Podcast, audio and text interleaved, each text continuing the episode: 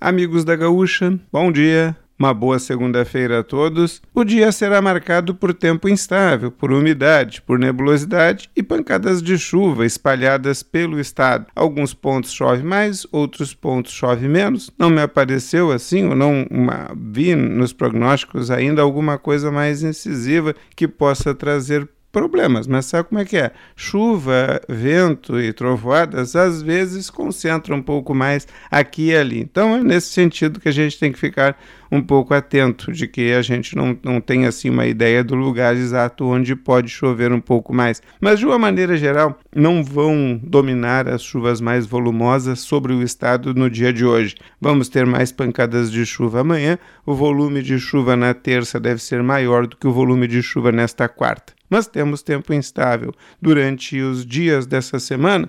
Olha, até quinta com certeza. Embora a chuva entre quinta, sexta e sábado ela não atinja todo o estado do Rio Grande do Sul, mas tem algumas áreas que tem chuva na quinta, especialmente a metade norte, e sexta-feira está indo pelo mesmo caminho. Sábado a chuva está o dia começa instável e melhora depois durante a tarde com a entrada de ar seco provavelmente domingo sem chuva.